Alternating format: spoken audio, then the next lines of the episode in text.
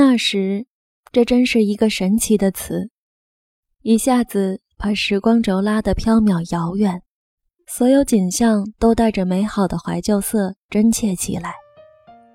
那时，我和某某某同在省重点，念着同样的年级，他除去英语弱一点，其他科目成绩和我不相上下。他人缘极好，男生都喜欢跟他约踢球、约吃饭。女生都喜欢围着他，问各种天文地理的稀奇古怪的问题。他是很传统的浓眉大眼、高鼻梁，偶尔戴眼镜也遮不住他的双眼皮。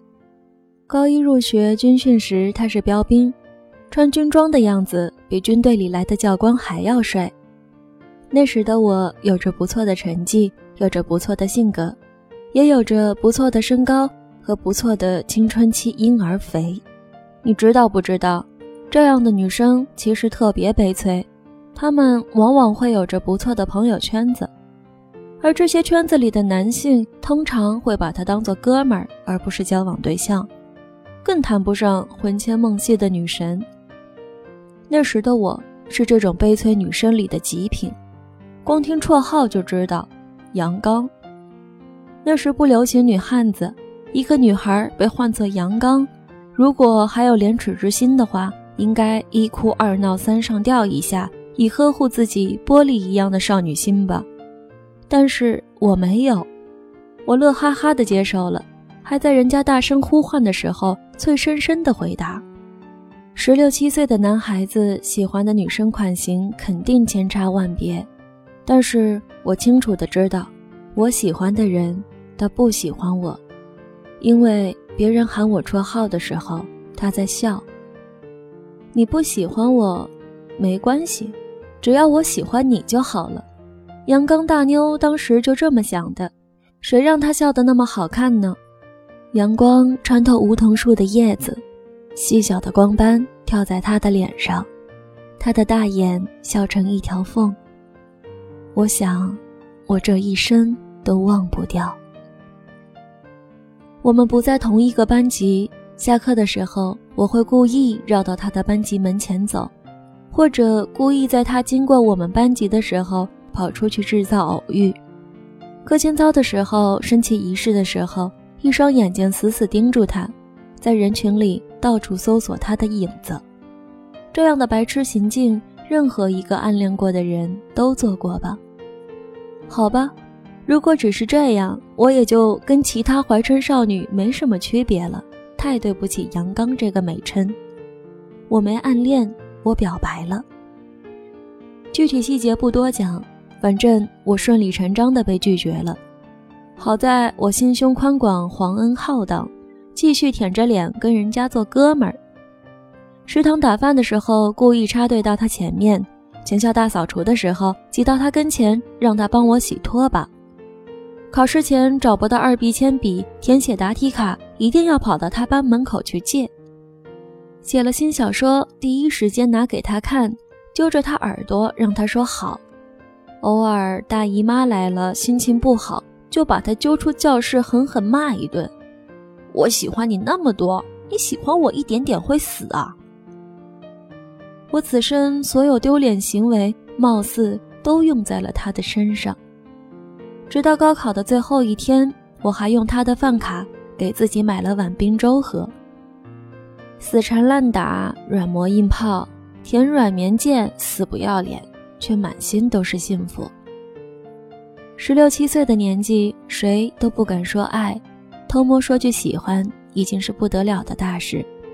现在回想起那段岁月，反倒觉得那是真爱。那样的感情没有斤斤计较。没有患得患失，太急着把自己奉献出去，恨不得让全世界都知道我对那个人的心意。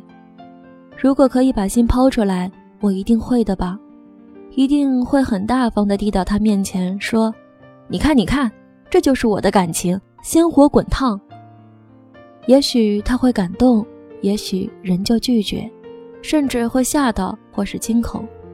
我就是那样执拗坦荡，无怨无悔。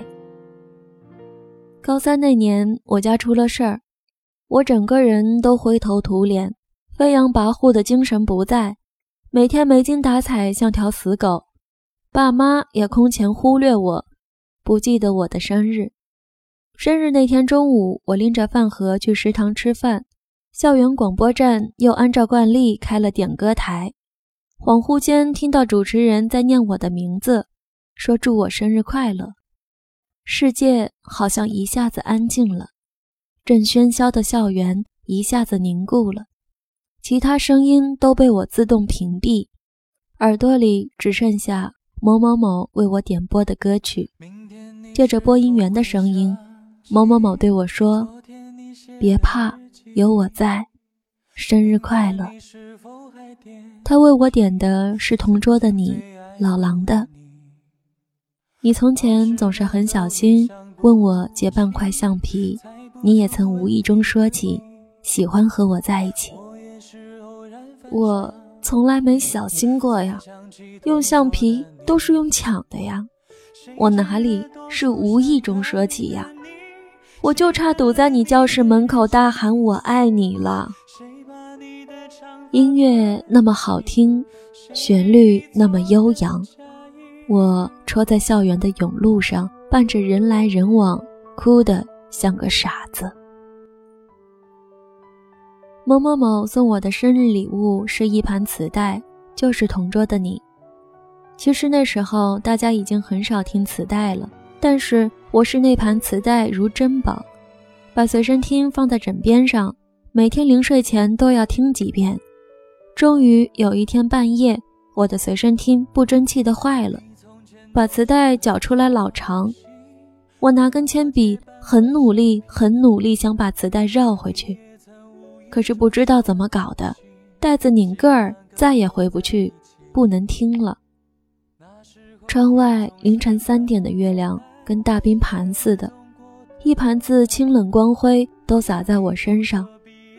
我一边绕磁带一边哭，嘟囔着：“妈的，这是某某某送我的呀！”怎么能坏了呢？再次像个傻子。后来我们天各一方，到了不同的城市，读不同的学校和专业，各自谈着恋爱，大方的调侃对方的失恋。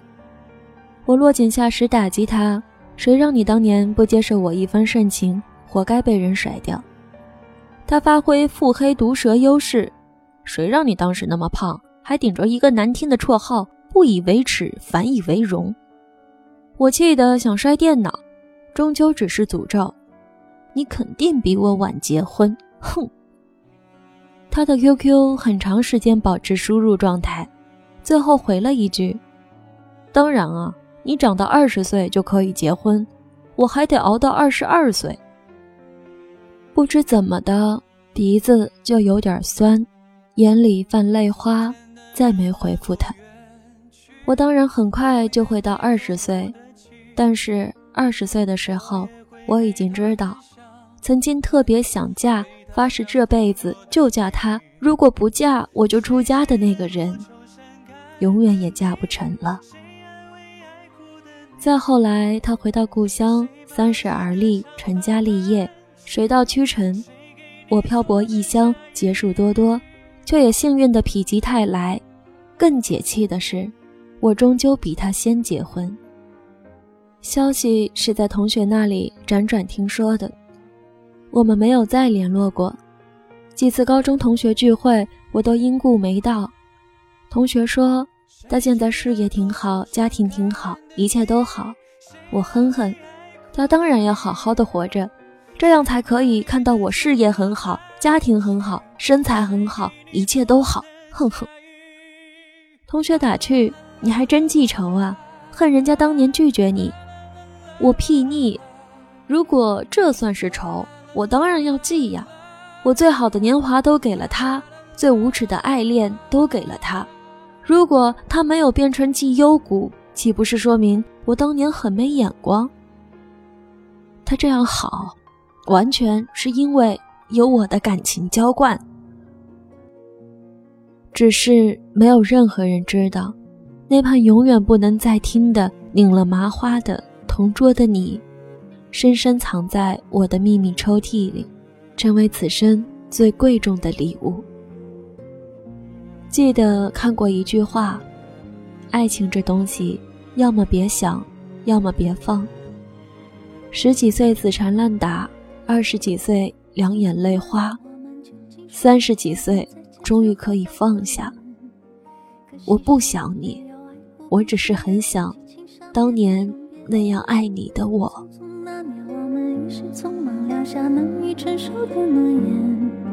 只有等别人兑现。不怪那吻痕还没积累成茧，拥抱着冬眠也没能羽化再成仙。不怪这一段情没空排练，是岁月宽容恩赐反悔的时间。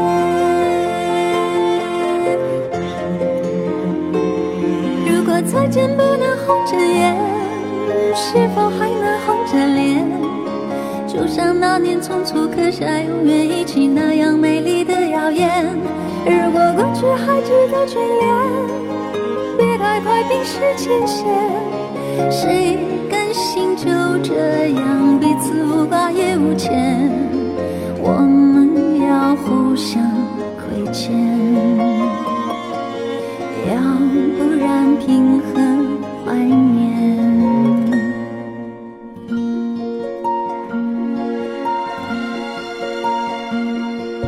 匆匆那年，我们见过太少世面，只爱看同一张脸。莫名其妙，那么讨人欢喜，闹起来又太讨厌。